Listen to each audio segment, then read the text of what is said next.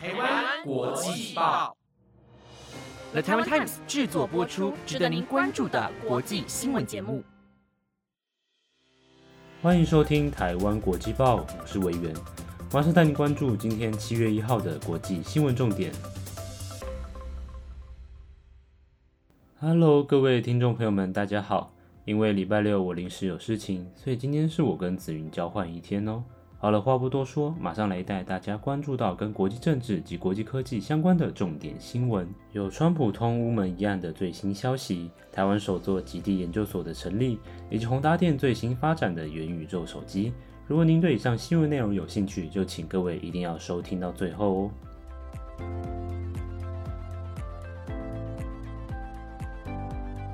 一则新闻带您看到台湾在极地环境研究的最新尝试。人类在追求物质文化高度发展的同时，大自然的生态环境也逐渐因为人类过度开发而逐渐失去平衡。近十年的气候状况也是令人非常有感，在各地不同季节发生的极端气候，甚至是全球气温的攀升，都明白地显示出气候变迁带来的严重影响。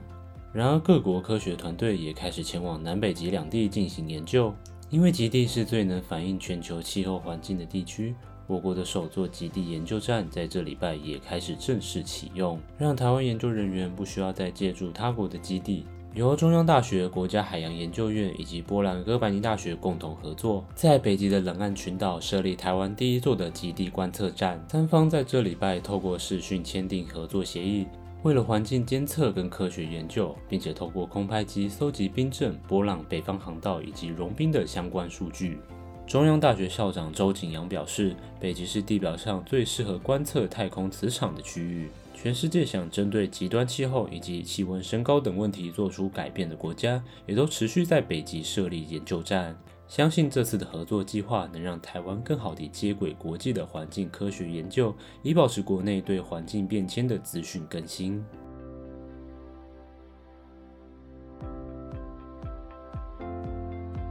再来带您看到台湾夜市的文化在美国大都市的展示成果。台湾的夜市文化在全世界远近驰名，是我国非常有特色的一种生活方式。虽然部分东南亚国家也有类似于台湾夜市的众多小吃聚集处，但比较不同的是，国外普遍因应国际旅客的需求去发展市集。不过，台湾夜市的历史可以追溯到两三百年前的清领时代，在当初汉人移民来台开垦山林，非常需要体力，并有许多人会挑着扁担去沿路叫卖，将各种小吃送到移民们工作的地方供他们食用。而开垦初期的人们为了祈求平安，也会新建庙宇来举办酬神庙会。人潮一旦聚集，便会引来许多想做生意的摊贩，小吃文化便从此开始奠基。所以在历史文化方面，台湾夜市真的是极具特色。在海外的侨胞往往最想念的也是台湾夜市的美食。这个月，在美国波士顿便有一系列的夜市活动，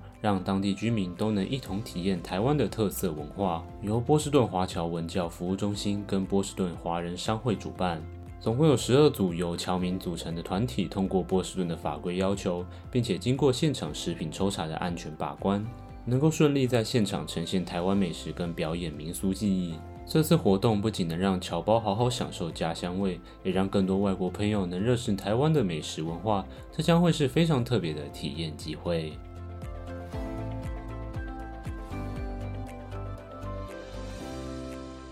第三则新闻带您了解到美国、日本与南韩联合军演的最新动态。乌俄冲突时至今日还未停歇，大大小小的冲突依旧在各地发生，两国的战事牵动了整个国际局势的转变。各国逐渐表明自身的立场，以美国为首的北约成员国、亚洲盟国也都表态声明反对一切破坏和平的战争行为，并联合起来利用经济抵制政策来限制俄罗斯的入侵行动。与此同时，各国的区域和平也逐渐受到重视，而有些国家之间因为在过去有过冲突以及不少历史渊源的关系，在这种敏感时期也会被放大检视。北韩就曾多次对美国、南韩的行动表达不满。在今年六月初，美国就和南韩进行过为期三天的联合军演。北韩隔日随即朝向日本海发射了八枚飞弹，这一来一往之间，让东北亚的区域和平也产生了不小变数。根据北韩中央通讯社报道，北韩当局严重抗议美日韩三国的联合军演，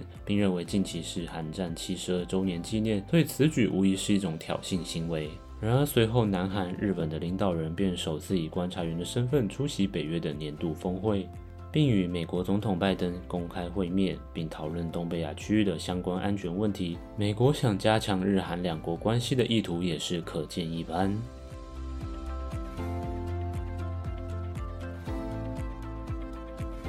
再来带您看到宏达电 HTC 在元宇宙技术上的最新发展。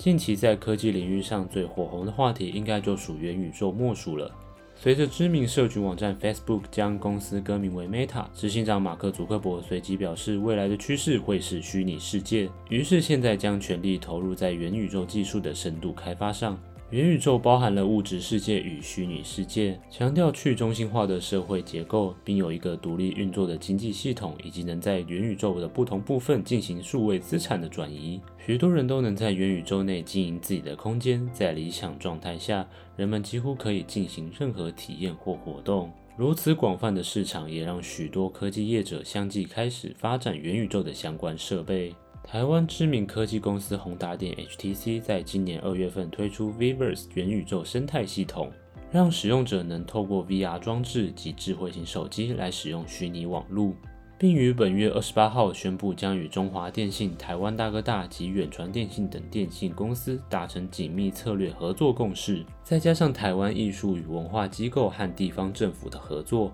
一同打造同时具创新形态活动及商业模式的元宇宙服务内容，在多方合作下，台湾民众将可以享有更多更新的数位内容。这项未来趋势也将会带动更多产业的发展。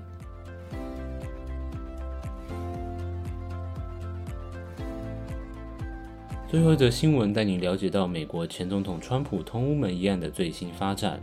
美国前总统川普一直以来都是个话题人物。作为在商业界混得风生水起的企业家，转战政坛后，他也成为一位非典型的政治家。因为政治往往希望追求稳定的制度来带动整体社会的稳定，但川普的作为却总是充满变动性。他灵活且无既定立场的施政哲学，让他在政策推动上不会有既定的包袱。但一个国家的政策走向如果缺乏一致性跟稳定，就容易让整体发展陷入无法预料的情况。而在川普任内期间，也发生过与私人秘书共同施压乌克兰政府，要求调查竞选对手拜登的资料。之后经情报部门告密，指称川普的违规行为让白宫官员都必须快速掩盖其行动，减少川普利用外国势力来挖掘民主党总统选举对手的黑料。在当时，前总统川普进入弹劾程序，经众议院决议判决无罪。然而，又因为最近的乌俄冲突，让川普的立场浮出台面。前美国驻乌克兰大使尤凡诺维奇表示，川普对乌克兰的蔑视程度让普京更加胆大妄为。加上现在正处于国际局势动荡不安的时候，很多政治的角力斗争也都成为许多人关注的焦点。